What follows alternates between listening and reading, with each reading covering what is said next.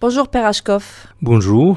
Vous êtes euh, le prêtre orthodoxe responsable de la communauté euh, orthodoxe qui est ici à Lourdes.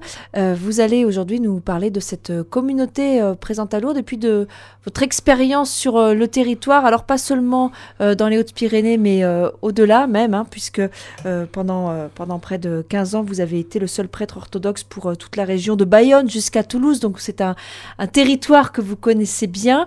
D'abord votre présence ici à Lourdes avec euh, la communauté orthodoxe de Lourdes. Est-ce que vous pouvez nous en parler et nous présenter la situation de cette communauté?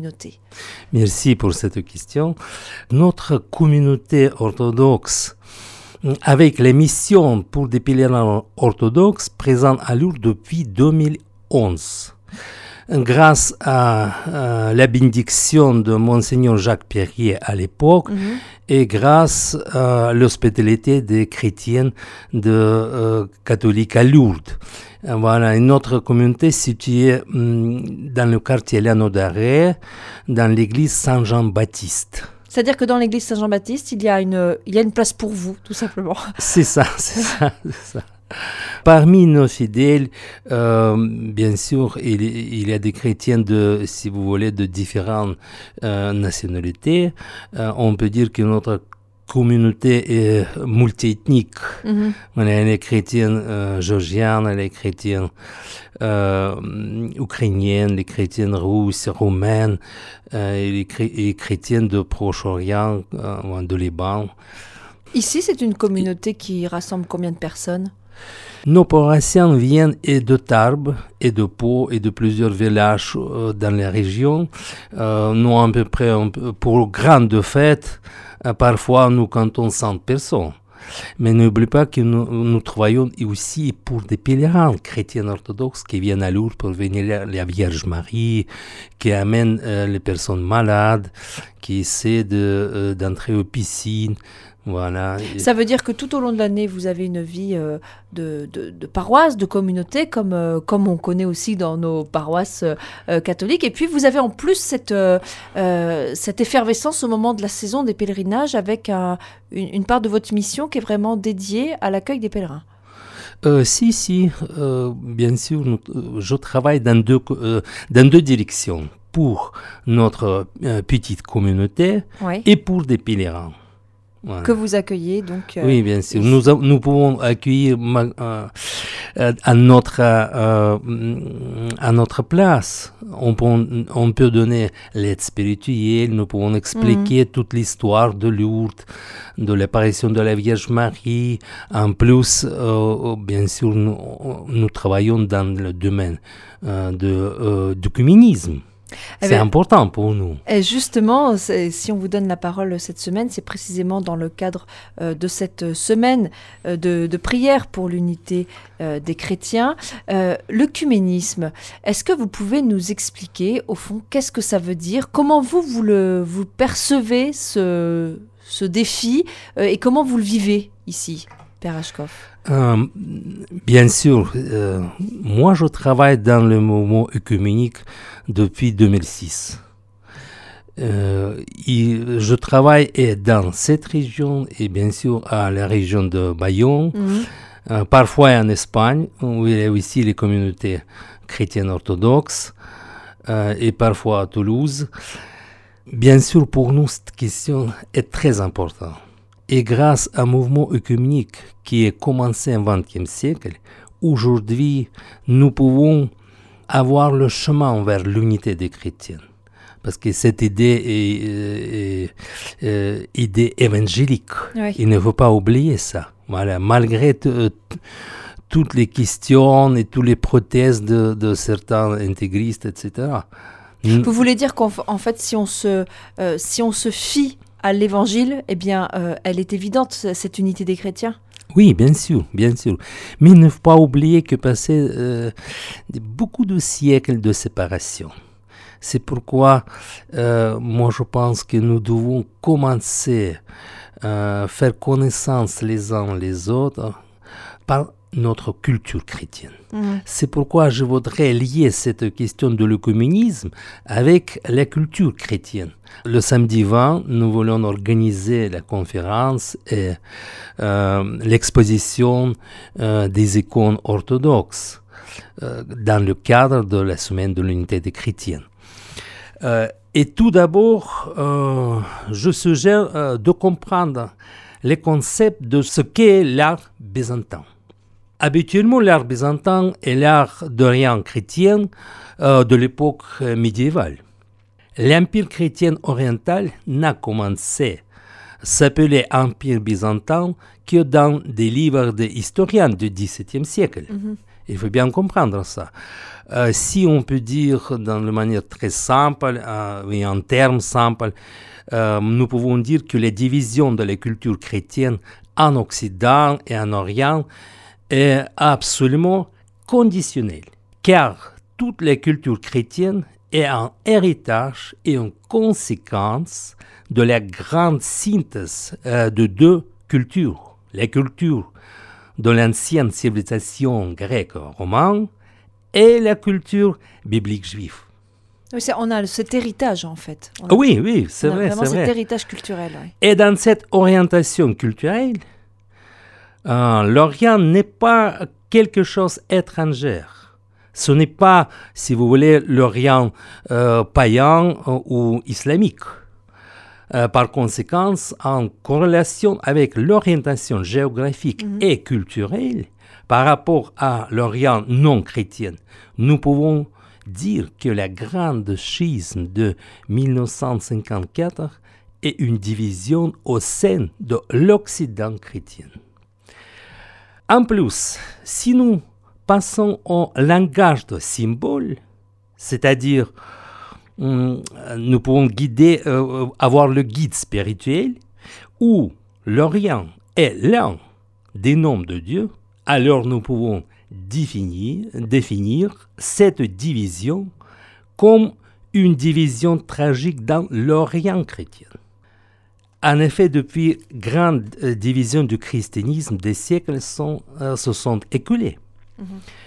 Mais depuis le XXe siècle, comme j'ai déjà dit, les chrétiens du monde entier travaillent à combler ce fossé, comme le euh, montre notre semaine de l'unité des chrétiens. Et tout d'abord, ce chemin passe par la culture, culture chrétienne.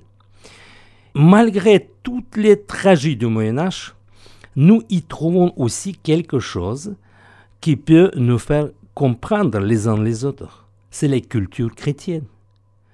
Malheureusement, cela n'est pas été compris par les générations elles-mêmes à l'époque de schisme.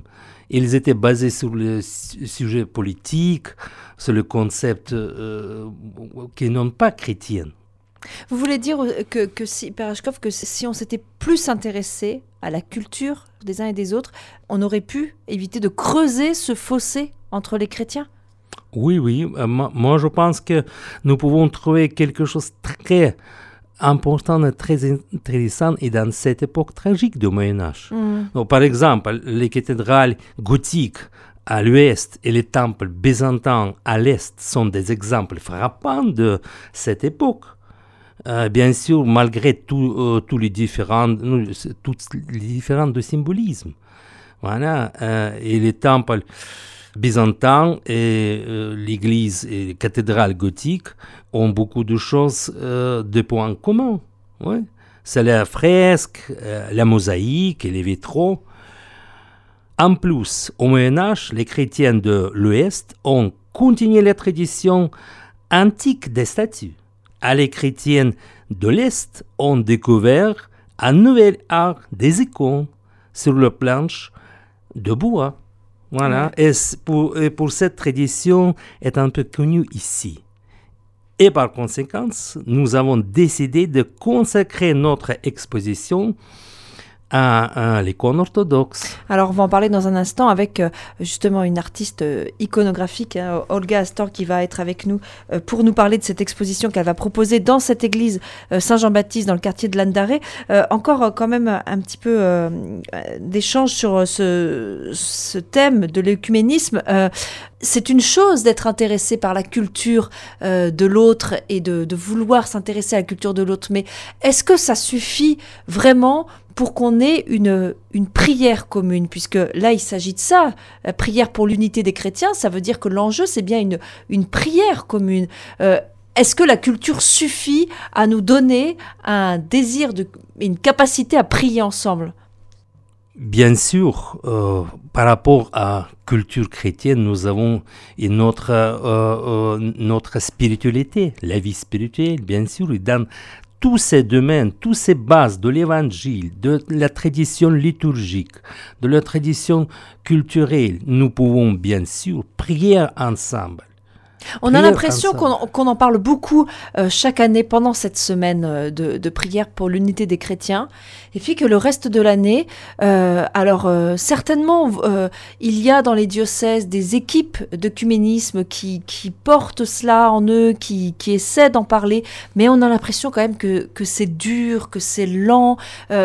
pourquoi Pourquoi c'est pourquoi c'est si lent l'unité des chrétiens? Pourquoi on a, on a l'impression que ça prend autant de temps et que il faut toujours redoubler d'énergie pour que ça intéresse les chrétiens Je comprends que cette, euh, moment œcuménique est vraiment difficile. Non, on ne peut pas cacher toutes nos difficultés, c'est sûr. Mais il ne faut pas oublier que le schisme passait euh, bon, à 11e siècle. Aujourd'hui, nous vivons dans 21e siècle. Donc il est vraiment temps de, de voilà, d'avancer. Voilà. voilà. Oui. Mais on ne, doit pas, on ne doit pas refuser, perdre l'espoir pour l'unité des chrétiens. Nous devons travailler ensemble et en plus inviter nos paroissiens pour participer à, à, cette action. Alors justement, vos paroissiens, quand vous, quand vous les euh, mobilisez, quand vous les invitez pour euh, euh, ces propositions que vous faites pour cette semaine de prière pour l'unité des chrétiens, est-ce qu'ils sont faciles à mobiliser euh, Est-ce que vous, vous sentez vraiment que c'est qu'il y a une curiosité, une, une soif, ou est-ce qu'il y a encore de la pédagogie à faire sur ce sujet-là? C'est vraiment une pédagogie, mais en même temps, n'oubliez pas qu'à notre temps, nous avons, si vous voulez, l'écuménisme très naturel, par le mariage mixte, mmh. oui, entre les chrétiens orthodoxes et catholiques, orthodoxes et protestants, protestants et catholiques. Oui. Voilà. Et, et par, euh... Donc on, on, le porte en nous, en fait. Oui, bien sûr, bien sûr. Un petit mot avant de, de, de, marquer une pause et de contacter euh, donc l'artiste iconographe euh, Olga Astorg. Euh, un petit mot sur, sur votre mission à vous, euh, Père Hachkov. Vous m'avez dit en aparté en préparant cette émission que euh, parmi toutes vos missions, hein, parce que vous, euh, vous avez du travail, hein, vous, vous, ne chômez pas, vous êtes aussi missionné pour, pour accompagner les personnes qui sont en prison, dans cette prison. Est-ce que vous pouvez nous dire un petit mot de ça, votre présence dans l'aumônerie des, euh, des prisons, je crois dans cette prison, hein, dans, dans, le territoire, dans, dans la région.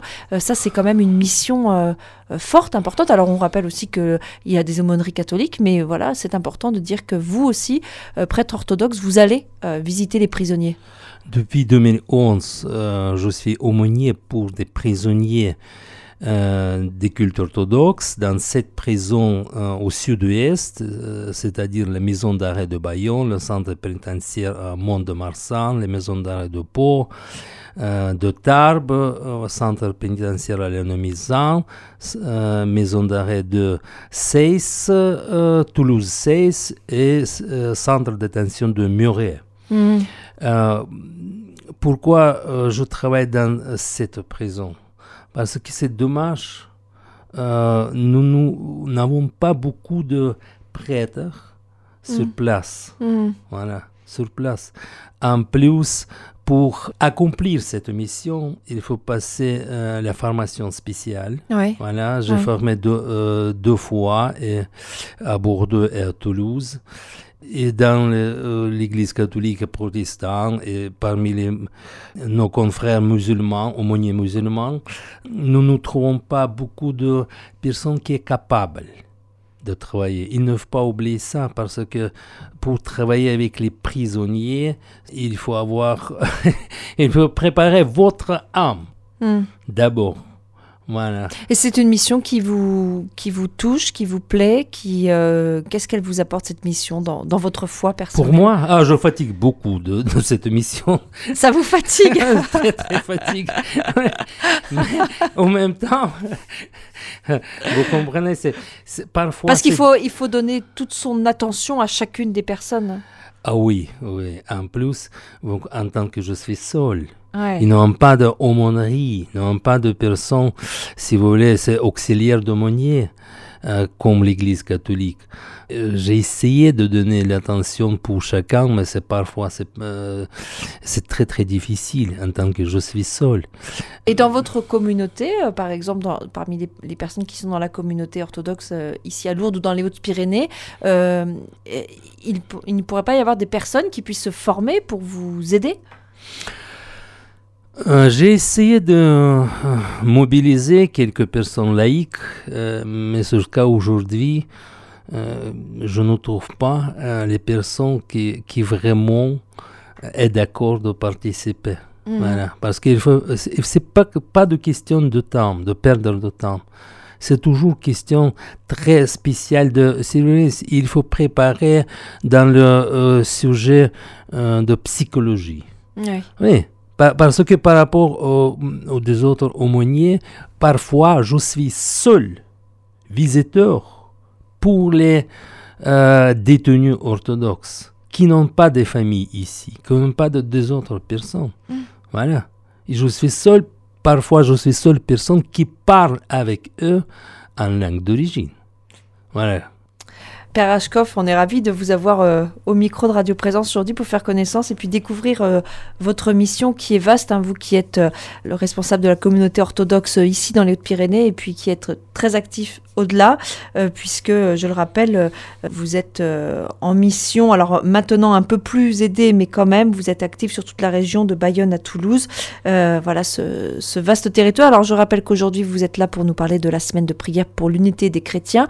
On va marquer une pause et puis ensuite, nous retrouvons l'artiste iconographe Olga Astor qui va nous parler euh, de cette proposition que vous faites euh, dans l'église Saint-Jean-Baptiste à Lourdes, hein, dans le quartier de Landaré, ce samedi 20 janvier, euh, cette exposition d'icônes. On se retrouve dans un instant. Radio Présence à Tarbes et Lourdes 96. Bonjour Olga Astorg. Bonjour. Vous êtes artiste iconographe, vous êtes d'origine russe, diplômé de l'Académie des Beaux-Arts de Saint-Pétersbourg et vous serez à Lourdes ce 20 janvier dans le cadre de la semaine de prière pour l'unité euh, des chrétiens. On va, on va reparler bien sûr de, de ce rendez-vous qui est proposé en l'église Saint-Jean-Baptiste euh, euh, à Lourdes, mais euh, avec vous c'est l'occasion aujourd'hui de- d'essayer de comprendre un petit peu cette, cet art des icônes.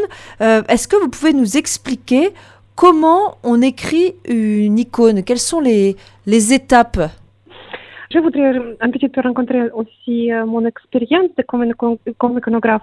Quand j'ai eu 20, euh, 25 ans, j'étais invitée par mon professeur de l'Académie des Beaux-Arts pour restaurer une église à Saint-Pétersbourg.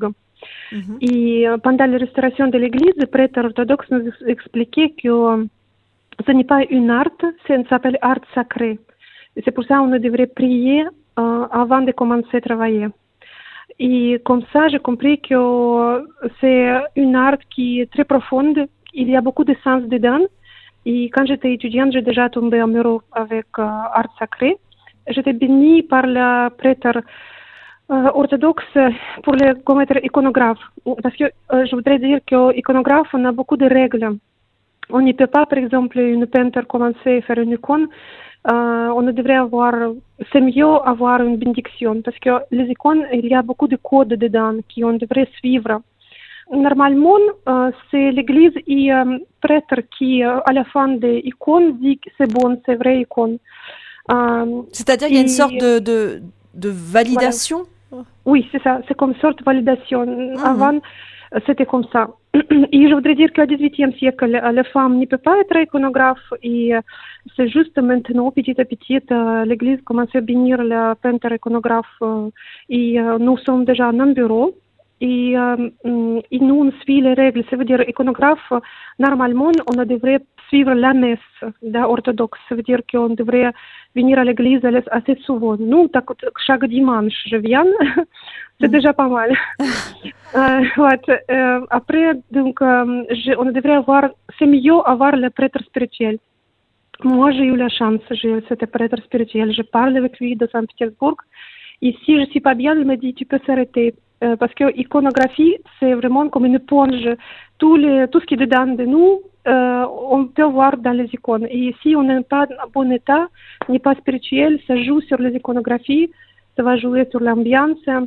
Et je suis très très contente que voilà que j'ai j'ai eu cette expérience d'être iconographe, comprendre que c'est une vraiment un grand process spirituel. Alors, si je comprends bien, c'est euh, pour vous, l'artiste, c'est une prière, un acte de foi personnel en quelque sorte, mais c'est aussi une annonce à travers, euh, à travers l'icône. Vous transmettez quelque chose, vous annoncez, c'est aussi un art missionnaire?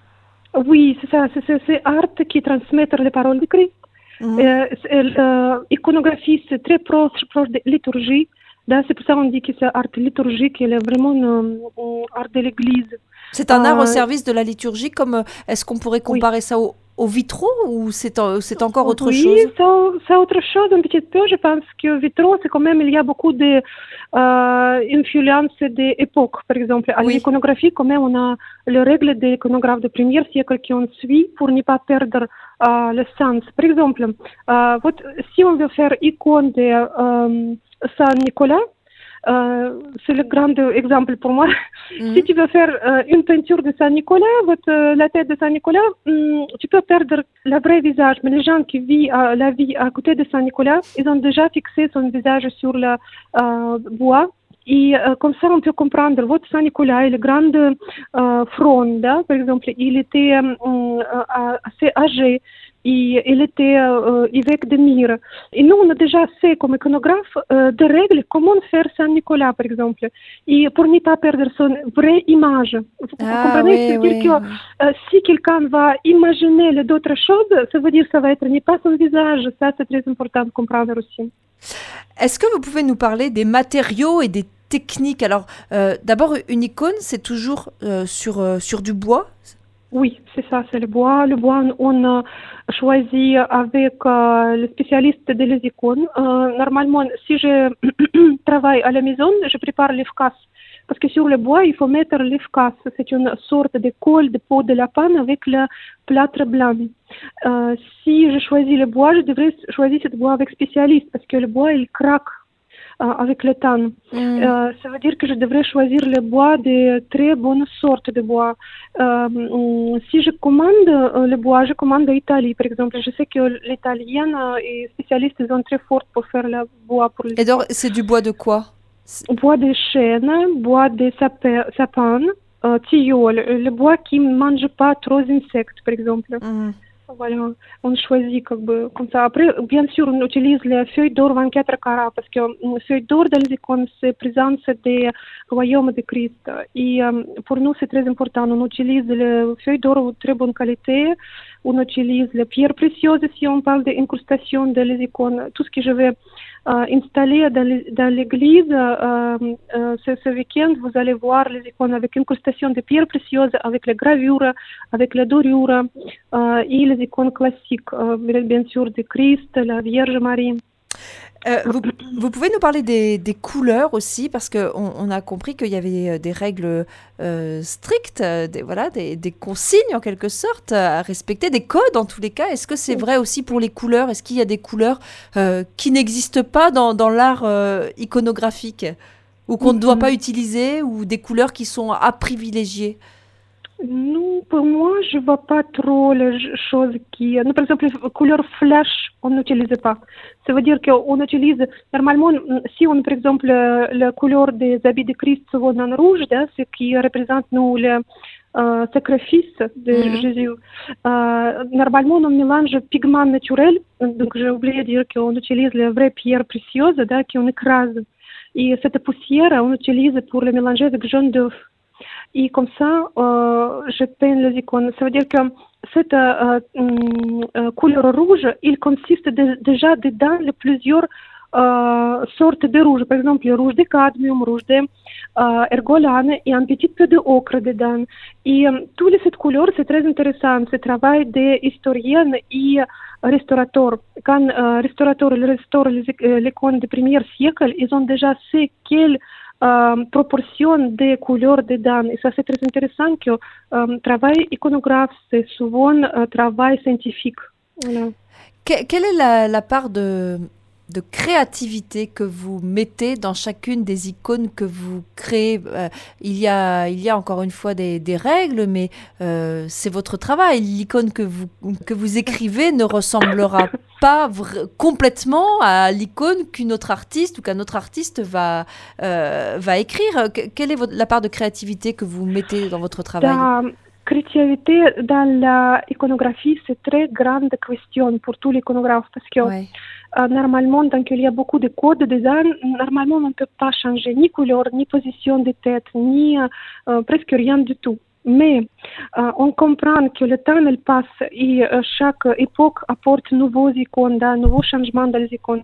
Par exemple, quand j'ai passé à Mangeron, à côté de Paris, j'ai vu les fresques et icônes de Grégory Krug. Et Mhm. quand j'ai vu cette icône, j'ai compris que c'est absolument différentes choses que l'icône classique que j'ai vue de l'icône de grec, euh, de Byzance. Et, et j'ai vu, mais profondément, c'est tellement forte dedans, on voit la vie spirituelle de cette euh, peintre de les icônes. Euh, ну вот как бы comme Григорий Круг, да, c'est pour moi c'est grand euh, exemple comment on peut transformer icône par rapport à notre spiritualité. Ça veut dire qu'on a quand les règles, on a beaucoup de euh, canons dedans. Quand je vois les icônes, je vois euh, l'iconographe. Euh, si c'est iconographe, la vie spirituelle profonde ou pas. Ça, c'est bien avec expérience en fait. Tu vois à tout de suite si l'iconographe fait bien règle, hum, très très jolie icône ou c'est vraiment profond- profondément, euh, ac- как бы, il est vraiment hum, la vie spirituelle profonde. Ça, Ouais, je on- pense que c'est créativité. On, Ouais. on- on dé- on comprend, on entend à quel point la, la vie spirituelle, la, la- prière, la foi a une part importante dans cet art. Euh, Peut-être une, une réaction de votre part, euh, Père, euh, Père quand vous entendez ce, euh, voilà, tout ce qu'explique Olga Storg sur, sur ce travail, sur, cette, sur cet art iconographe. Qu'est-ce que, qu'est-ce que vous en pensez? Pour vous, ça représente quoi ces, ces icônes? D'abord, je voudrais dire que je connais un peu l'iconographie de euh, Grégory Kruk. Moi, je pense que pour chaque artiste, euh, chaque peintre, iconographe, et toujours, il y a, il, il y a une question d'abord exprimer, euh, euh, exprimer, c'est pas de couleur, exprimer lumière du ciel, lumière de Dieu dans notre vie sur la terre, par des matériels que l'artiste utilise. Voilà. En plus, il faut exprimer aussi et, euh, l'histoire de l'évangile. Oui, Voilà. c'est une catéchèse. C'est Oui, vraiment, c'est vraiment, c'est vraiment ce, euh, parce que vous comprenez, encore je dis pour sujet du Moyen Âge, à l'époque du Moyen Âge, bon, beaucoup du monde, la majorité du monde euh, ne savent ni, lire ni écrire, voilà. C'est-à-dire, c'est les icônes étaient comme le, le catéchisme, Eh oui. Voilà, vraiment le catéchisme dans le dans le D'où couleur. l'importance de transmettre la lumière Voilà. du ciel, Voilà, voilà, voilà. l'espérance à travers, à travers les icônes. Alors, euh, euh, malheureusement, nous arrivons déjà à la fin de cet entretien. Olga Astorg, vous qui êtes donc artiste iconographe, où est-ce que nous pouvons trouver vos icônes? D'accord. Mes icônes, vous pouvez trouver dans le magasin qui s'appelle Jésus, Marie et compagnie à Albi, parce que j'habite à Albi. Et euh, mes icônes permanentes présentées ici. Et aussi dans mon page de Facebook, Instagram, par Olga Astorg, Azayakina. Voilà. Voilà, Olga Astorg sur Facebook et sur Instagram pour découvrir euh, votre travail. Un grand merci à vous, Olga Astorg. Merci également, euh, Père Hachkov, pour euh, d'abord pour tout cet éclairage sur le sens de l'œcuménisme et puis voilà pour cette participation à cette émission. Merci à vous.